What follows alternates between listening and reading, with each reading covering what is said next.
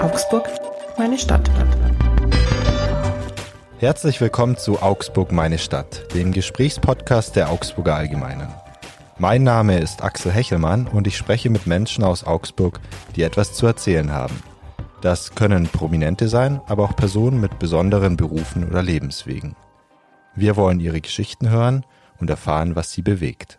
Heute sitzt mir ein Mann gegenüber, der seit Jahrzehnten mit seinen Fotos aus Augsburg und der Region begeistert. Unser Pressefotograf Ulrich Wagner. Herzlich willkommen. Herzlich willkommen, Axel. Ulrich, wir duzen uns. Uli sage ich, äh, du nennst mich Axel. Wir kennen uns schon seit ein paar Jahren. Du bist ein bisschen länger als ich dabei, gell? Seit 35 Jahren. Weg. Ich habe vor 35 Jahren angefangen ähm, eigentlich sogar als Radioreporter bei RT1, dann als freier Mitarbeiter bei der Zeitung, habe dann die Ausbildung gemacht, das Volontariat bei der Augsburger Allgemein, das zuerst das Textvolontariat und dann noch ein Bildvolontariat. Und bin jetzt seit über 30 Jahren Fotograf bei der Zeitung. Man kennt deine Bilder also aus der Zeitung, aus Online. Kannst du dich noch an dein allererstes Foto erinnern? Ja, ich habe ähm, meine Ausbildung in Mindelheim gemacht. Das ist so bei der Augsburger Allgemein. Man ist das erste Jahr in einer Außenredaktion, das zweite Jahr in der Zentrale und in Mindelheim wird man also gleich ins kalte Wasser geschmissen und äh, man macht, äh, man schreibt selber, man fotografiert selber, man entwickelt die Bilder selber im, im Labor. So war das damals. Und meine erste Geschichte war Zustand im Tierheim in Mindelheim mit Text und Fotos. Unvergessen. Du bist heute ja zu Gast, um von deiner Arbeit zu erzählen. Da stechen natürlich deine Luftbilder raus, die kennt man seit Jahrzehnten. Mich interessiert, wie gelingen dir diese Aufnahmen? Warum muss man die Türen abmontieren, bevor du überhaupt ins Flugzeug steigst? Und wird dir da nicht schlecht, wenn das Flugzeug sich auch mal neigt, damit du fotografieren kannst? Wir wollen aber auch über Aspekte deiner anderen Arbeit sprechen, zum Beispiel über den FCA. Denn fast immer, wenn Heimspiel ist, stehst du unten am Spielfeldrand und mich interessiert, was hast du in all den Jahren über den FCA gelernt? Gab es vielleicht schon kuriose Begegnungen mit Spielern und Fans? Und am Ende soll es auch noch um dein Augsburg gehen. Was magst du an der Stadt? Wo treibst du dich rum? Was gefällt dir vielleicht nicht so? Aber jetzt fangen wir mal ganz vorne an, erst bei den Anfängen. Kannst du dich noch erinnern, wann du das erste Mal gemerkt hast, Fotografie, das interessiert mich? Jetzt könnte ich sagen, ich habe im Alter von drei Jahren schon die erste Kamera in der Hand gehabt, aber dem war nicht so. Ich habe natürlich als Kind, als Jugendlicher ein paar Urlaubsfotos gemacht, aber ganz normal alles. Und ähm, dann in, während meiner Ausbildung in Mindelheim 1989, da musste man also schreiben auf Schreibmaschine, fotografieren, Bilder entwickeln. Und ich habe schnell festgestellt, dass man mit einem Bild wesentlich mehr ausdrücken, mit einem guten Bild wesentlich mehr ausdrücken kann als mit 100 Zeilen Text. Und habe dann angefangen, neben meinem Job als Textvolontär eben auch Fotos zu machen, gute Fotos zu machen, mich da besonders hineinzuhängen. Und äh, das zweite Jahr der Ausbildung ist man ja in der Zentrale in Augsburg. Und ähm, da habe ich auch in der Bildredaktion gearbeitet, fotografiert und das ist meinen Chefs aufgefallen. Und sie haben mich gefragt, ob ich nach meinem Textvolontariat auch noch ein Bildvolontariat machen möchte. Und da habe ich zugestimmt. Und äh, seitdem äh, fotografiere ich. War dann elf Jahre nach der Ausbildung bei der Günzburger Zeitung in Günzburg, einer Außenausgabe der Augsburger Allgemein.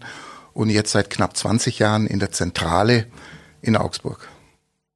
Du kannst also nicht nur fotografieren, du kannst auch schreiben, hast dich aber in den letzten Jahrzehnten wirklich stark auf die Fotografie, auf die Pressefotografie konzentriert. Vielleicht wollen wir ein bisschen einen Einblick geben, wie deine Arbeit denn aussieht. Also wenn du jetzt morgens ins Büro kommst oder wenn du morgens deinen Arbeitstag startest, wie sieht das aus? Gehst du einfach los und sagst, ah, das fotografiere ich mal? Wahrscheinlich nicht, oder? Nein, natürlich gibt es morgens ähm, Konferenzen, Tageskonferenzen, Besprechungen mit Kollegen, wo die Themen festgelegt werden für den nächsten Tag, für die nächste Woche. Und wo bieten sich Bilder an, äh, wo kann man Geschichten bebildern.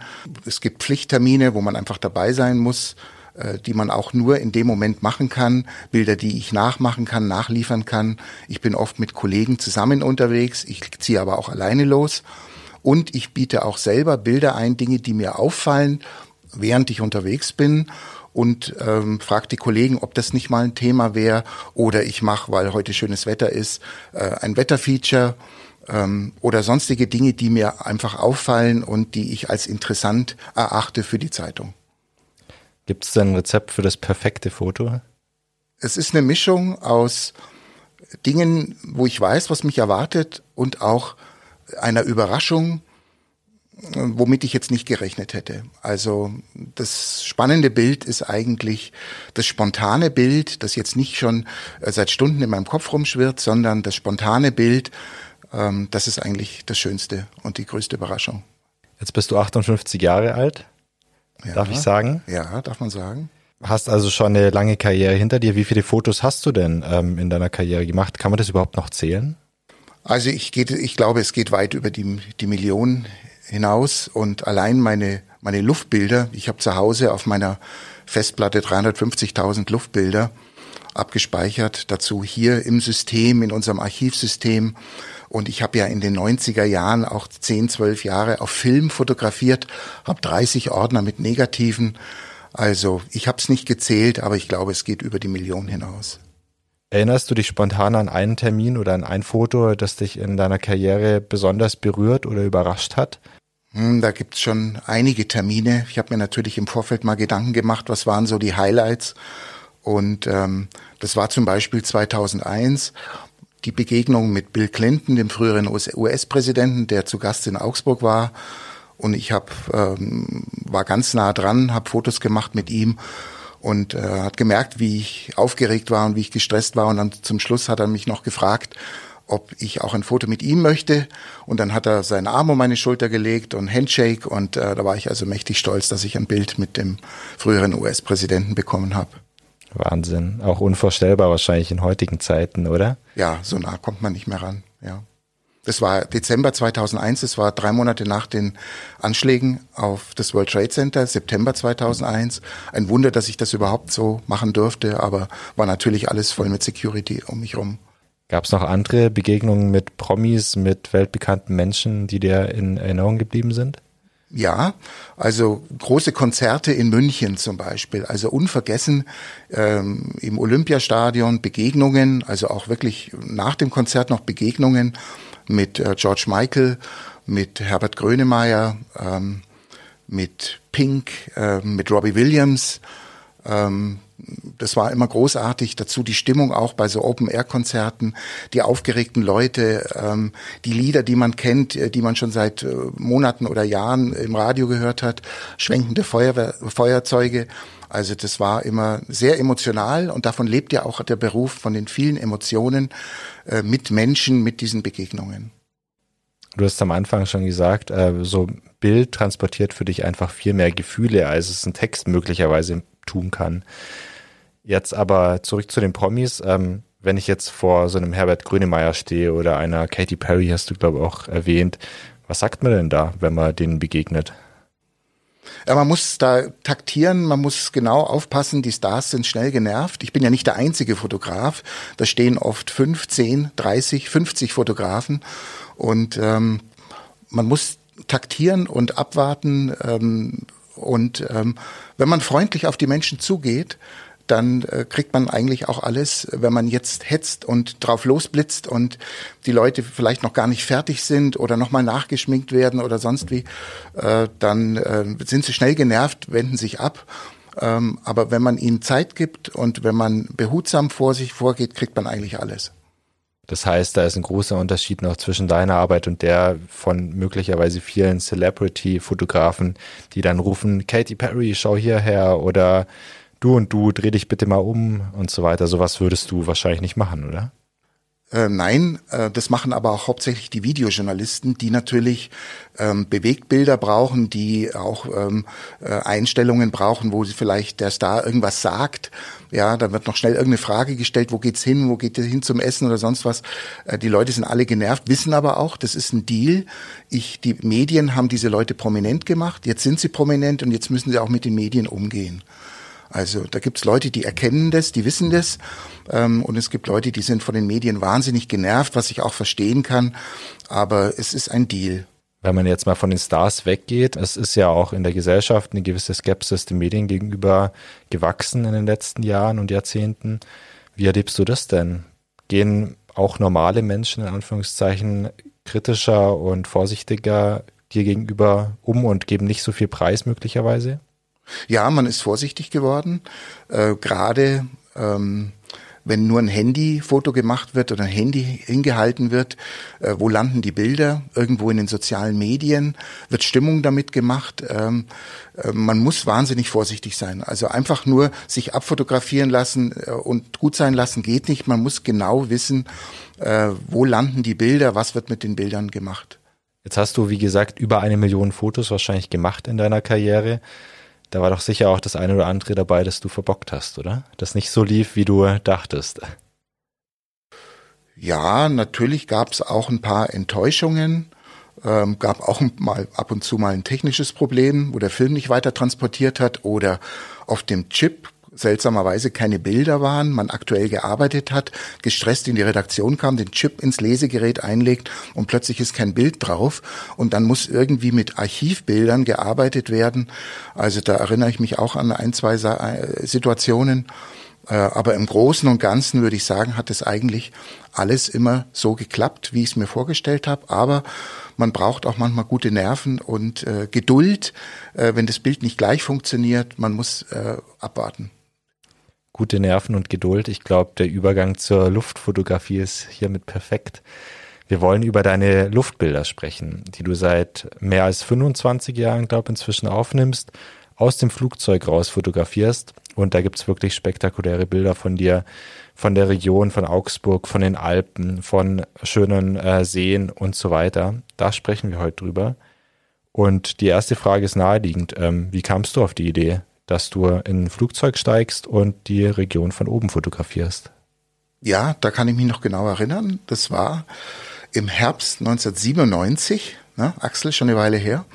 Und da hat nämlich die Firma Lego aus Dänemark bekannt gegeben, dass sie gerne in Günzburg einen Freizeitpark bauen würden, damals noch in Konkurrenz mit dem Standort Tokio.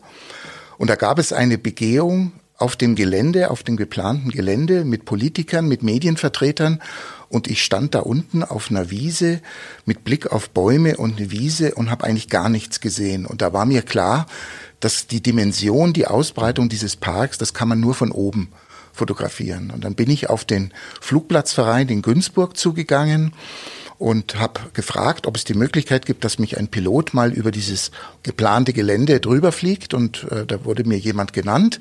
Und es ist ja auch eine Vertrauenssache. Da gibt es ein Vorgespräch und ähm, dann waren wir uns sympathisch und sind da mal losgeflogen und sind über dieses künftige Legoland-Gelände geflogen. Und da hatte man endlich mal äh, gesehen, wie groß das ist, wie viel Wald da stand, ähm, wie viel Wiesen. Und ähm, da fing meine Luftbildfotografie an und auf dem Weg dorthin habe ich dann ähm, Baustellen fotografiert, die Autobahn fotografiert, das Kernkraftwerk fotografiert und irgendwie kamen also immer mehr Motive dazu, wo die Kollegen auch gesagt haben, hey, wenn du schon oben bist, mach doch bitte das und das und hier kommt eine Umgehungsstraße und hier kommt eine Halle und hier kommt ein Neubaugebiet und so wurde das eigentlich immer mehr und mehr.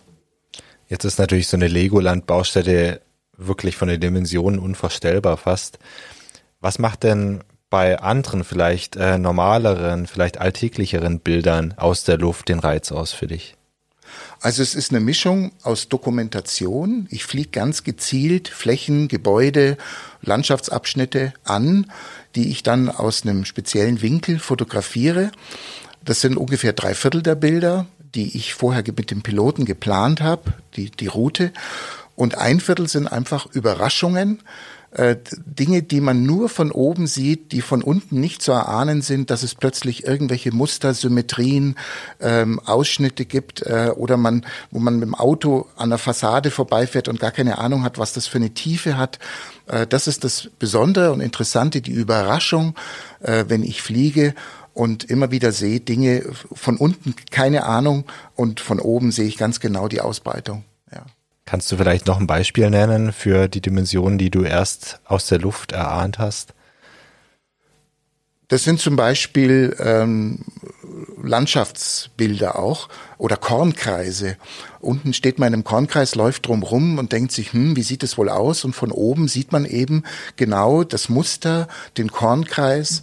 Äh, das ist also, es kommt jetzt nicht allzu oft vor, aber auch zum Beispiel Gartenanlagen oder ja wo man einfach Muster sieht, ähm, wie was angelegt ist, im rechten Winkel, typisch deutsch, alles im rechten Winkel, Schrebergärten zum Beispiel, wo man unten vorbeigeht und sieht, aha, was alles blüht und wie jeder seinen Garten eingerichtet. Von oben sieht man genau, dass alles, jede Parzelle, alles im rechten Winkel angeordnet ist. Das ist eine schöne Symmetrie zu erkennen, eben nur aus der Luft. Ich frage dich gleich auch noch, ob es auch Bilder gibt aus der Luft, die eher die hässliche Seite der Erde oder unserer Region zeigen. Möchte aber erstmal vielleicht mit dir gedanklich ins Flugzeug steigen und so einen Tag, an dem du fliegst und Fotos machst, mit dir begleiten. Also vielleicht kannst du so ein bisschen beschreiben, wie läuft dieser Tag ab. Also ich treffe mich mit dem Piloten in Günzburg am Flugplatz. Wir tanken die Maschine voll. Wir besprechen die Route. Wir fliegen ja in ganz Schwaben über ganz Schwaben, äh, sortieren die richtige Route mit den vielen Motiven. Ähm, dann bauen wir die Türen aus. Dann setze ich mich rein, werde gut angegurtet mit Beckengurt und Hosenträgergurt, dass ich wirklich fest und straff sitze, weil mit offenen Türen, wenn die Maschine dann nach rechts, rechts und links kippt, ist gar nicht so ohne. Und dann gibt er mir drei Kameras, die ich dann um den Hals habe. Dann setzt er sich rein. Wir starten und dann geht's hoch und dann werden ähm, unsere Flüge dauern meistens zwei bis drei Stunden, werden die Motive, die wir vorher durchgesprochen haben, Stück für Stück abgearbeitet. Klingt nach einer sehr windigen und kalten Angelegenheit da oben, oder? Ja, wobei im Hochsommer äh, ist es wie ein heißer Föhn, wenn es 30, 35 Grad hat. Äh, wir fliegen ja jetzt nicht in 10.000 Meter Höhe, sondern in, in 500 Meter Höhe. Ähm, da bläst ein ziemlich warmer Wind. Aber wenn es, sagen wir mal, unter 15 Grad hat, wird's frisch. Wir sind auch schon bei 3, 4 Grad geflogen, haben es aber nicht lange ausgehalten äh, mit den offenen Türen. Wir fliegen so 120 Stundenkilometer schnell. Äh, das bläst ordentlich rein. Und dann setzt du an und machst deine Fotos oder wie läuft es dann ab? Ich bin mit dem, mit dem Piloten über Funk im Kontakt. Und wenn wir auf das gewünschte Motiv zufliegen, dann äh, sage ich ihm das auch, in welchem Winkel er das anfliegen soll und mit welchem Abstand. Idealerweise 45 Grad Winkel, dass man das schön dreidimensional hat, das Objekt. Und äh, ja, dann kreisen wir einmal drum rum. Man muss natürlich den Sonnenstand auch beachten. Und wenn ich das Gefühl habe, ich habe mein Bild, dann äh, sage ich ihm, gut, und weiter geht's und dann fliegen wir zum, zum nächsten Motiv. Und dazwischen sind eben immer wieder die Motive, die nicht erwartbar sind, die überraschend sind, wo ich irgendeinen Flusslauf, der sich durch die Landschaft schlängelt oder durch irgendein Muster, das in einem Maisfeld ist oder ähm, irgendwas Überraschendes von oben und das fotografieren wir noch nebenbei und das ist ja der besondere Kick, diese überraschenden Bilder von oben noch dazu zu nehmen zu den äh, Motiven, die man geplant hat. Das ist das Spannende an der Luftbildfotografie. Wenn sich das Flugzeug dann neigt, 45 Grad hast du gesagt, das ist ja ganz schön steil, wird dir da nicht schlecht? Am Anfang ist mir in der Tat schlecht geworden. Da musste ich eine Stunde vorher immer eine Tablette nehmen gegen Reisekrankheit. Das hat dann tatsächlich auch gewirkt, macht einen aber unheimlich müde.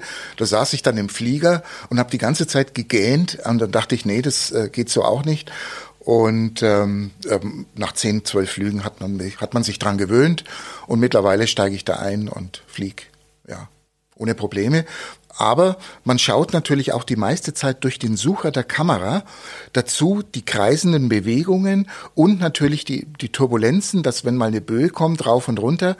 Also man muss auch immer wieder mal absetzen, äh, weil einem einfach ein bisschen unwohl wird. Mir wird jetzt nicht schlecht, aber unwohl. Kannst du dich noch an den allerersten Flug dann erinnern? Der allererste Flug war eben im Herbst 97 über das Legoland-Gelände. Und das war natürlich spannend. Start, Landung. Aber ich war so auch so aufgeregt, äh, welche Motive, wie, wie, wie ist diese Vogelperspektive, wie wirkt es? Und ähm, ja, das ist unvergessen, dieser erste Flug. Wenn ihr dann doch eine Weile, ich glaube zwei, drei Stunden hast du gesagt, unterwegs seid und du die ganze Zeit durch den Sucher blickst, das ist ja unheimlich anstrengend auch, oder? Ja, das ist anstrengend. Ich mache mit meinen zwei bis drei Kameras mache ich rund 2000 Bilder.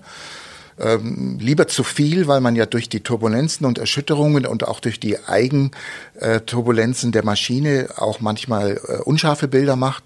Und dann kommt natürlich die Hauptarbeit, die Auswertung am Computer, äh, wenn man den Chip einlegt und dann eben das Bild herausfindet, das nah genug ist, das im richtigen Winkel ist, wo man einfach genau das Bild, das Objekt so findet, wie man sich's vorgestellt hat sitzt am Ende ja, glaub, länger am Computer als im Flugzeug, oder? Ja, also wenn ich mit 2000 Bildern nach Hause komme, dann sitze ich zwei Tage am Computer. Hab dann aber auch eine schöne Ausbeute. Hast du eine Reihe an Lieblingsfotos in all der Zeit gesammelt? Was immer sehr schön war, sind Badeseen. Voll bis im Hochsommer Badeseen mit Tausenden von Badenden und auch diese Bewegungen, äh, wie kleine Frösche, sieht man da die Füße, wenn sie schwimmen. Das sah immer ganz, ganz nett aus. Äh, und natürlich, was auch, wenn man über so eine lange Strecke 25 Jahre fliegt, die Veränderung.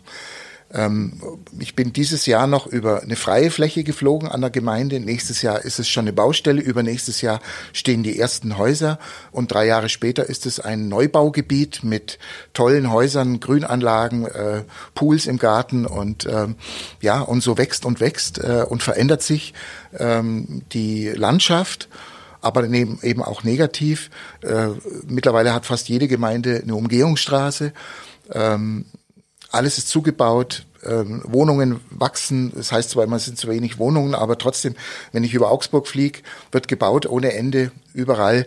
Die Grünflächen werden immer kleiner und ähm, alles, es kommt immer mehr Asphalt, immer mehr Beton dazu. Das ist die Veränderung. Ähm, das ist auch interessant, das zu dokumentieren. Und aber auch ähm, eigentlich traurig, oder? Traurige Entwicklung. Oder wie siehst du das? Wie beurteilst du das? Ja, kann man natürlich so sehen, dass die Landschaft immer mehr zugepflastert wird mit Beton und Asphalt. Das ist leider ganz normale äh, Gang der Dinge. Vor 20 Jahren zum Beispiel hatte kaum einer einen Pool im Garten. Und mittlerweile durch den Klimawandel und durch die heißen Sommer hat man den Eindruck, wenn wir oben über kleine Ortschaften fliegen oder auch über Städte, dass gefühlt in jedem dritten, vierten Garten ein Planschbecken, ein Pool, ein großer Pool, ein kleiner Pool, diese blauen Flecken, die nehmen von Jahr zu Jahr zu. Das ist was, was uns beiden aufgefallen ist, dass sich immer mehr Leute dann am Abend nach der Arbeit oder auch für Kinder am Wochenende, dass sich da abfrischen können und nicht ins Freibad oder auf überlaufene Seen äh, fahren müssen, sondern sich praktisch zu Hause erfrischen können. Das ist ja auch so ein super Beispiel für Luftfotografie, wo der Nutzen wirklich rauskommt, weil von unten sehe ich das ja auch nicht, dieses Ausmaß am Pools. Ja, ist nur ein kleiner Randaspekt. Kommen wir nochmal zu deinem Piloten, mit dem du seit Jahren fliegst. Ich glaube nicht von Anfang an, aber seit sehr langer Zeit. Wie habt ihr denn zueinander gefunden? Ähm, mein erster Pilot äh, stand dann nicht mehr zur Verfügung und äh, war dann auf der Suche nach einem neuen Mann sozusagen. Und äh, da wurde mir Günther Vogele aus Günzburg genannt, ein sehr erfahrener, sehr sicherheitsorientierter Pilot. Und wir haben uns kennengelernt, waren uns sofort sympathisch und haben das einfach mal ausprobiert.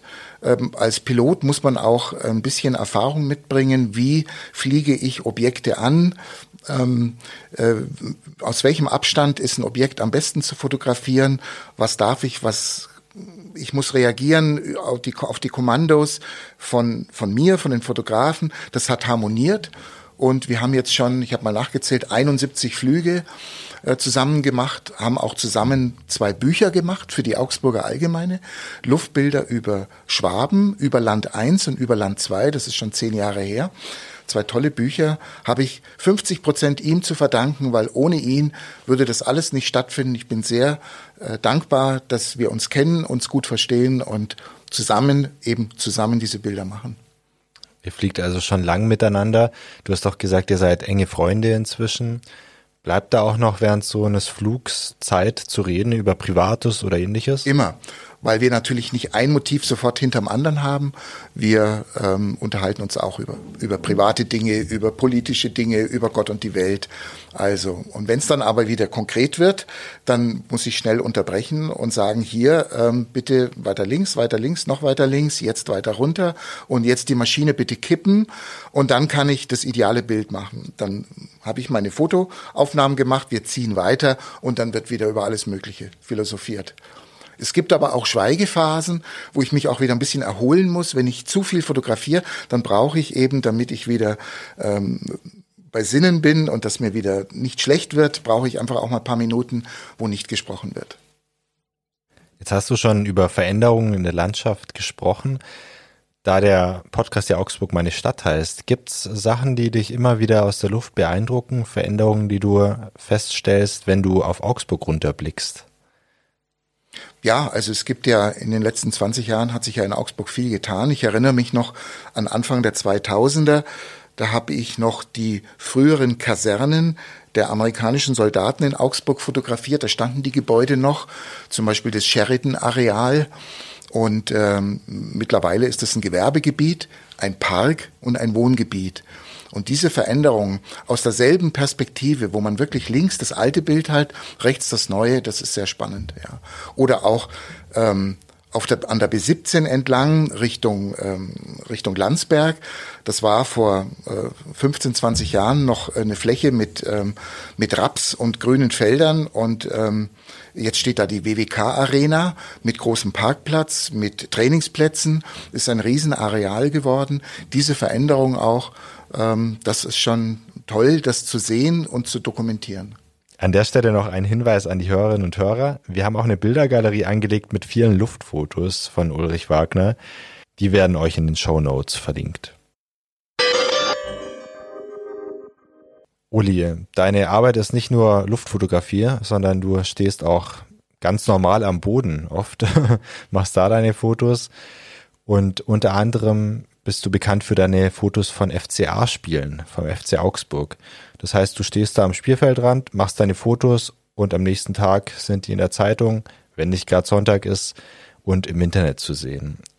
Vielleicht kannst du so ein bisschen schildern, wie sieht so ein Spieltag für dich denn aus? Wenn du jetzt weißt, Samstagabend, FCA-Spiel zu Hause. Was machst du vorher und an dem Tag?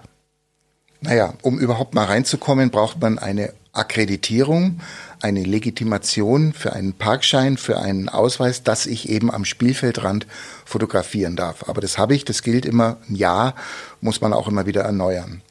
Ja, dann fahre ich mit meinem Auto, meinem Equipment auf den Medienparkplatz äh, dann werde ich wie alle anderen, die reingehen, auch abgetastet, durchsucht, muss meine Kameraausrüstung äh, den Securities zeigen, ähm, ob irgendwas äh, drin ist, was nicht rein sollte. Und äh, dann gehe ich in den Presseraum, wo später auch die Pressekonferenzen stattfinden, baue da meinen Laptop aus, damit ich die auf die, damit ich meine Bilder überspielen kann, später nach dem Spiel. Und dann gehe ich auch schon an den Spielfeldrand, suche mir einen Platz aus, ähm, der FCA spielt ja meistens ähm, beim Heimspiel eben auf eine Seite, um dann auch bei der zweiten Halbzeit auf die Fanseite zu spielen. Da positioniere ich mich eben immer in der Hoffnung natürlich, dass der FCA das Tor macht und der jubelnde Spieler direkt zu mir in die Linse läuft. Äh, das ist meine Wunschvorstellung. Das klappt auch meistens, aber manchmal eben auch nicht. Bist du auch FCA-Fan privat? Darf man da was vermischen als Journalist? Naja, ich begleite den FCA jetzt fotografisch seit 20 Jahren ähm, in der Regionalliga im Rosenau-Stadion vor 300 Gästen und habe den Aufstieg in die zweite Liga erlebt, in die erste Liga erlebt und jetzt natürlich, wenn Bayern München oder Dortmund kommt mit 30.660 Zuschauern, ist die Arena ausverkauft. Ähm, eine Wahnsinnsstimmung. Also da wird man automatisch zum FCA-Fan. Ich laufe jetzt nicht mit Schal rum und äh, mit, äh, irgendwie angeschmiert mit FCA-Kreide, aber ich freue mich wahnsinnig, wenn der FCA gewinnt und ich sehe auch manche Dinge eben kritisch beim FCA. Also ich begleite das für mich auch journalistisch. Äh, das ist mir ganz wichtig, ja. Wenn ich da gleich einhaken darf, was siehst du denn kritisch? Kritisch sehe ich zum Beispiel den Einsatz der Spieler, ähm, dass zum Beispiel zu spät aus meiner Sicht manchmal gewechselt wird, dass man, FCA ist bekannt dafür, dass er Sekunden oft nur vor dem Schlusspfiff noch Tore kassiert, weil man in Gedanken schon das Spiel gewonnen hat oder schon in der Kabine ist. Ich sehe kritisch aber auch bei den Fans, wenn Pyros gezündet werden und der Verein deswegen Strafe zahlen muss. Ja, aber ich bin mehr in der Euphorie. Ich bin dankbar, dass wir jetzt seit elf, zwölf Jahren, oder ich glaube, es ist die zwölfte Saison, in der ersten Bundesliga spielen. Da bin ich auch stolz drauf und bin auch stolz drauf, dass ich da bei fast allen Spielen, Heimspielen dabei war und es miterleben darf. Also die Euphorie überwiegt natürlich. Ähm, das Kritische sind nur so Randaspekte. Kannst du das Spiel auch ein Stück weit genießen? Mm, ja, ich bin ganz nah dran. Ich bekomme alles mit. Ich krieg sogar den Atem der Spieler mit. Ähm, und auch wenn sie untereinander kommunizieren, ich bekomme den ekstatischen Jubel mit, wenn äh, ein Tor geschossen wird und eben im Idealfall sie auf mich zurennen und ich das einfangen kann. Ich krieg den umstrittenen Foul-Elfmeter, ich krieg die rote Karte mit, ich krieg den ausrastenden Trainer mit, der es nicht fassen kann, dass hinten nicht richtig verteidigt wird, den deprimierten Torwart, der hinter sich greift und den Ball aus dem Netz holt. Man ist ganz nah dran am Spielgeschehen. Das macht's aus. Und die Kunst ist natürlich da auch immer den richtigen Moment einzufangen. Wie schwierig ist das? Weil im Fußball kann ja wirklich innerhalb von Sekunden sehr viel passieren. Ja, also man muss sehr fokussiert sein auf das Spielfeld, auf die Spielszene, auf die Spieler, auf den Ball.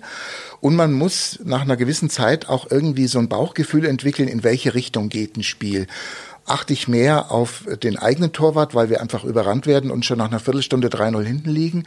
Ähm, oder äh, liegt ein Tor für den FCA in der Luft, dann stehe ich natürlich beim gegnerischen Tor und hoffe, dass jetzt ähm, da das entscheidende Tor fällt. Man muss so ein Gespür entwickeln, in wohin geht ein Spiel und dann auch man muss aber immer dranbleiben, du hast recht. Ähm, äh, jede Sekunde kann sich das Spiel ändern und ähm, ja, man muss wirklich 90 Minuten konzentriert sein und das Teleobjektiv auf die Spieler, auf die Spielszene gerichtet haben. Ist ja auch ein sehr großes, schweres Teleobjektiv da, oder? Man sieht nur die Fotografen immer unten stehen. Das sind ja Wahnsinnskameras mit großen Objektiven. Ähm, ja, ist es auch körperlich schwer? Es ist körperlich schwer, aber ich bin ja auch körperlich stabil und ähm, groß und ähm, ich habe ja drei Kameras immer dabei, eins mit einem großen Teleobjektiv, falls sich genau in der anderen Ecke die entscheidende Szene entwickelt, ähm, ein mittleres Teleobjektiv, wenn der äh, Spieler jetzt ein Tor schießt und auf mich zurennt oder wenn direkt vor mir eine Traube von äh, Spielern ist, die sich jetzt nach einem Torjubel freut äh, oder nach einem Tor freut, äh, dann bin ich mit beiden Teleobjektiven viel zu nah dran. Dann muss ich schnell einen Weitwinkel nehmen. Also man muss für alle Fälle muss man gerüstet sein und das ist man im Idealfall mit drei Kameras mit unterschiedlichen Brennweiten. Du hast ja gesagt, du bist sehr nah dran am Spielfeld, sehr nah dran an den Spielern. Gibt es auch eine besondere Anekdote, an die du dich erinnerst? Ja, das liegt aber schon ein bisschen zurück, weil als der FCA noch in der Regionalliga gespielt hat äh, und sagen wir mal jetzt gewonnen hat 3-0, dann ist man auch als Fotograf nach dem Spiel aufs Spielfeld gerannt, hat die drei Torschützen äh, zusammengestellt, Daumen hoch, super Jubel. Ähm, und das war natürlich mit dem Aufstieg in die zweite und erste Liga vorbei. Da ist alles reglementiert, jeder kriegt sein Leibchen, jeder kriegt seinen Platz. Da hat man keine Möglichkeit, mit dem Spieler zu sprechen ähm, da ist man abgeschottet. Ähm, das war noch zu früheren Zeiten möglich, aber heute sind ja beim Spitzenspiel, wenn Bayern da ist, 50 Fotografen da und ähm, da kann also keiner jetzt irgendeine Interaktion mit einem Spieler führen oder Trainer führen. Vorab, ja, vor dem Spiel kann man sich noch mit ähm, manchen unterhalten, aber auch nicht mit den Spielern. Die sind abgeschottet, die sind völlig fokussiert auf das Spiel. Bedauerst du das? Nein.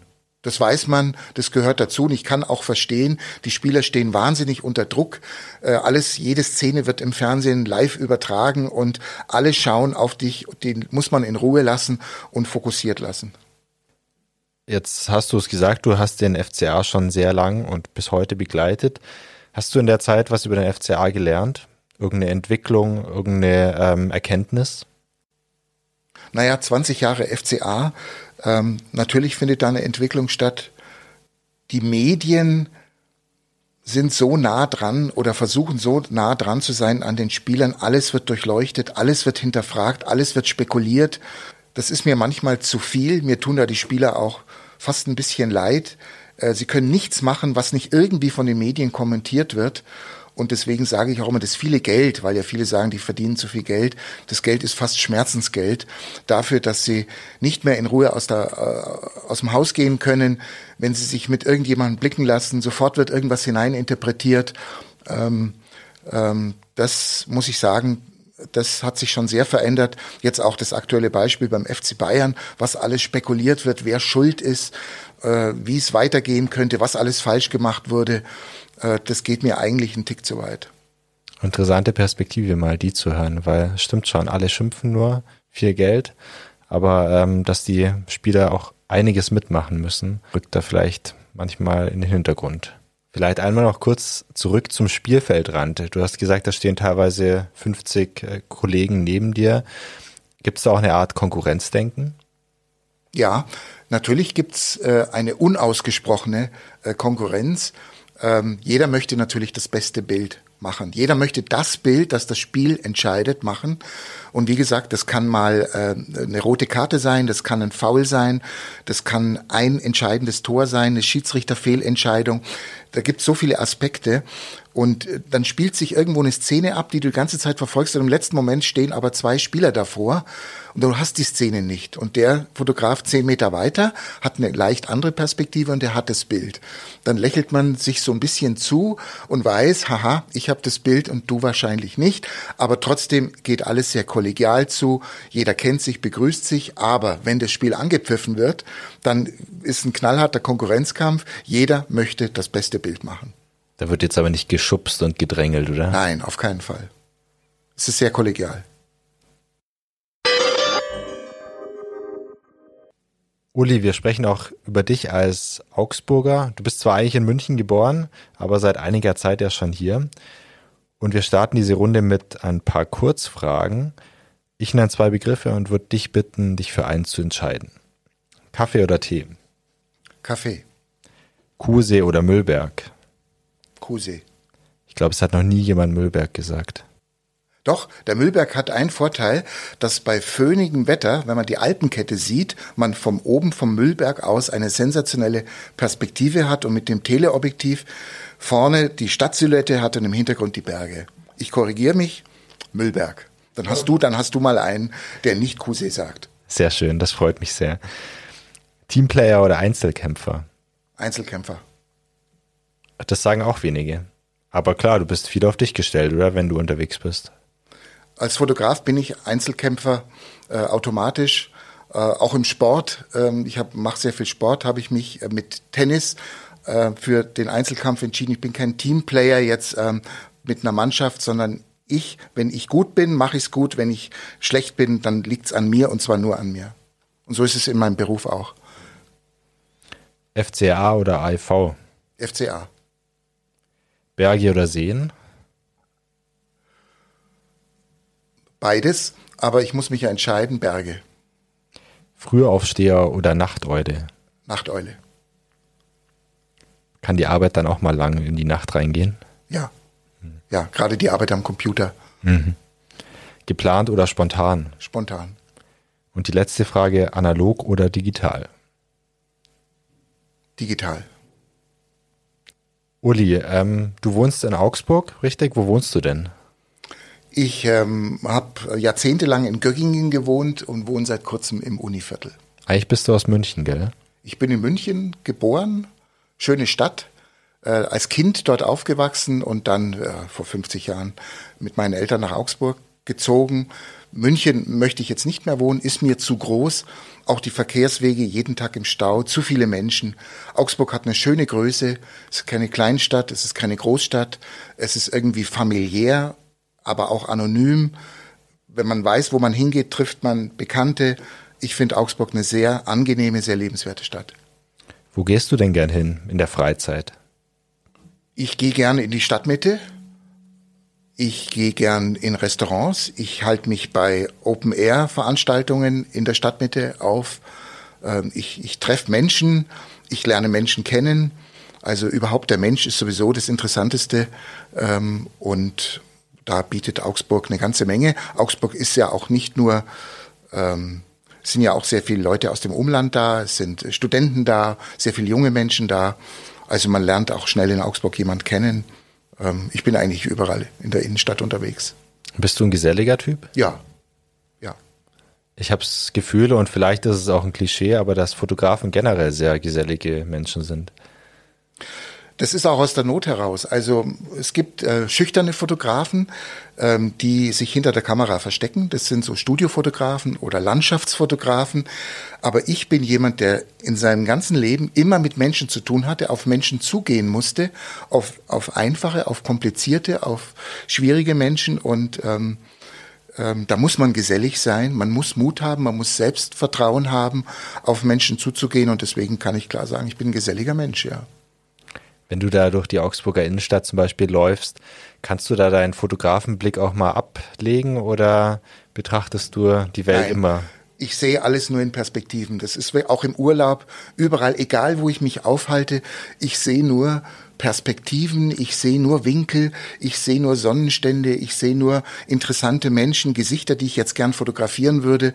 Also ich habe in Gedanken immer meine Kamera dabei und es ist ja heute, nachdem man immer mit dem Handy äh, was dabei hat zum Fotografieren, ist es äh, für mich die Rettung gewesen. Ähm, ganz ähm, unbedarft entlang marschieren, das geht gar nicht mehr. Das heißt, auch wenn du privat unterwegs bist, fotografierst du oder bist du nur in Gedanken dabei? Ich fotografiere auch. Ähm, natürlich, wenn man Menschen fotografiert, muss man vorher fragen. Aber ich fange auch sehr viele Situationen ein, Momente, die eben gerade nur jetzt sich so ergeben haben. Ähm, ja, eher spontan mit dem Handy. Mit dem Handy? Ja. Das ist also für dich kein rotes Tuch. Nein, überhaupt nicht. Ich finde es toll, was man mit dem Handy mittlerweile machen kann. Oder auch mal dazwischen ein kurzes Video. Man kann alles hin und her schicken. Also da hat die moderne Technik natürlich schon einiges zu bieten. Ja. Und es ist so schön kompakt, finde ich einfach. Ja. Man muss keine Kamera mitschleppen, sondern hat es einfach in der Hosentasche. Und Früher habe ich zu meinen Urlauben, in meinen Urlauben immer die Kameraausrüstung mitgenommen, dieses Geschleppe aber jeder hat auch irgendwie erwartet, wenn der Fotograf im Urlaub ist, dann bringt er tolle Bilder mit. Also stand ich da unter Druck, habe meine ganze Ausrüstung mitgezogen und irgendwann habe ich gesagt, nee, jetzt ist Schluss mit dem Geschleppe. Ich will auch was erleben und genießen und einfach mal abschalten. Und dann kam diese Handyphase, wo man jetzt sagt, mit diesem kleinen Handy habe ich immer was dabei, äh, kann einen Sonnenuntergang, kann eine tolle Stimmung, kann aber auch was dokumentieren. Ähm, ich hab, bin immer bewaffnet mit dem, mit dem Fotoapparat. Hast du einen Urlaubstipp für uns? Wo fährst du denn gern hin? Also ich fahre gerne in die Berge. Ich fahre gerne in die Schweiz. Ich mag aber auch die Nordsee, die Ostsee. Und einmal im Jahr, im Januar, fliege ich immer nach Fuerteventura und klingt mich hier mal so für zehn Tage aus diesem Schmuddelwetter, Eis und Schnee, klinke ich mich aus und da hat es unten angenehme 20 Grad, kann am Strand entlang laufen, kann ein bisschen planschen, ein bisschen schwimmen, mich erholen, mich gesund ernähren und ähm, auch mal nicht die Nachrichten verfolgen und nicht sehen, was jeden Tag in der AZ steht. Und das hat mir zeitlebens immer gut getan. Das klingt wirklich schön. An der Stelle vielleicht ein kurzer Podcast-Tipp. Ich habe letztens mit einem Segler gesprochen, einem Weltklasse-Segler aus Augsburg dem Herr Autenried. Der ist auch auf Fuerteventura, trainiert da sehr viel für Segeln. Und wer sich diese Folge anhören will, der sucht gerne nach Autenried und Podcast und findet ihn gleich. Uli, wir kommen zum Ende, schauen aber noch kurz in Vergangenheit und Zukunft. Ähm, und ich würde gern von dir wissen, hast du aus all den 35 Jahren, die du jetzt schon als Pressefotograf arbeitest, absolute Highlight-Fotos, Fotos, die dir besonders wichtig sind? Ja, in 35 Jahren erlebt man natürlich schon eine ganze Menge, begegnet vielen Menschen.